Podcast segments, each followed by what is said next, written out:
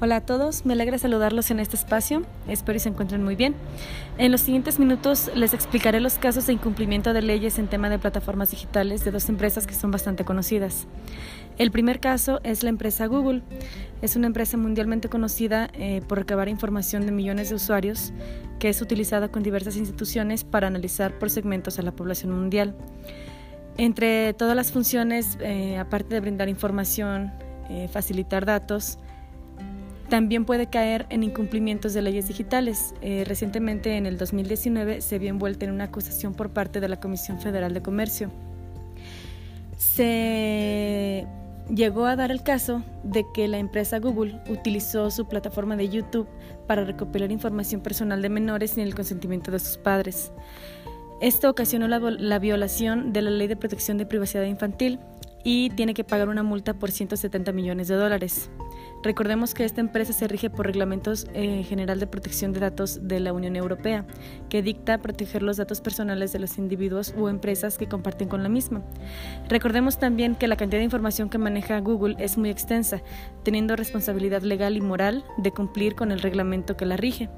En caso de no hacerlo son multas millonarias, son restricciones de contratos y muchas veces pues es el prestigio con el que la empresa corre a lo largo del mundo virtual.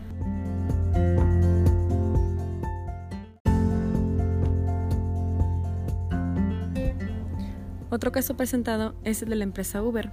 Esta empresa proporciona vehículos con conductor a través de un software móvil. La dinámica es crear un perfil con los datos personales y datos bancarios de los clientes para facilitar el pago, por lo que algunos conductores tienen esta información personal de los clientes.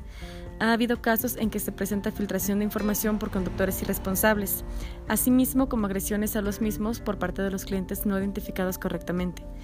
Para atender este problema, se aprobó una mejora en la Ley de Movilidad y Transporte del Estado de Jalisco, con el fin de que ambas partes brinden información como licencias, fotografías y permisos para poder brindar y recibir el, servicio garantizado este, con la seguridad en ambas partes.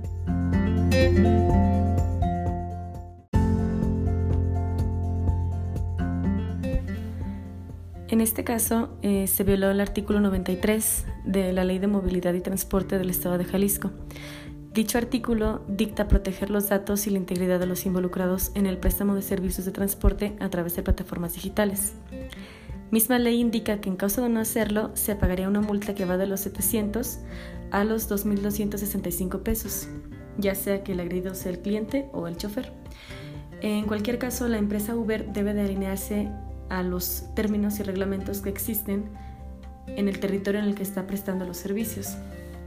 Entendemos que es un servicio cómodo y entendemos que ha generado bastante aceptación en la población. Sin embargo, también infringe en las leyes digitales al no tener lineamientos adecuados en sus plataformas virtuales, al no exigir licencias o permisos para clientes o para conductores. Como podemos ver, el conocer las leyes que rigen el país o los países es de suma importancia para nosotros, este, que somos mercadólogos, para pegarnos a los lineamientos establecidos. No violar las leyes implica proteger los datos de, las empresas y de los clientes este, si hacemos trabajos particulares. Debemos de garantizar el bienestar y la seguridad de nuestros clientes, de nuestras empresas o simplemente de nosotros mismos. Es por ello la importancia de conocer las leyes que rigen a los países. Espero haya sido de su agrado. Gracias. Saludos a todos.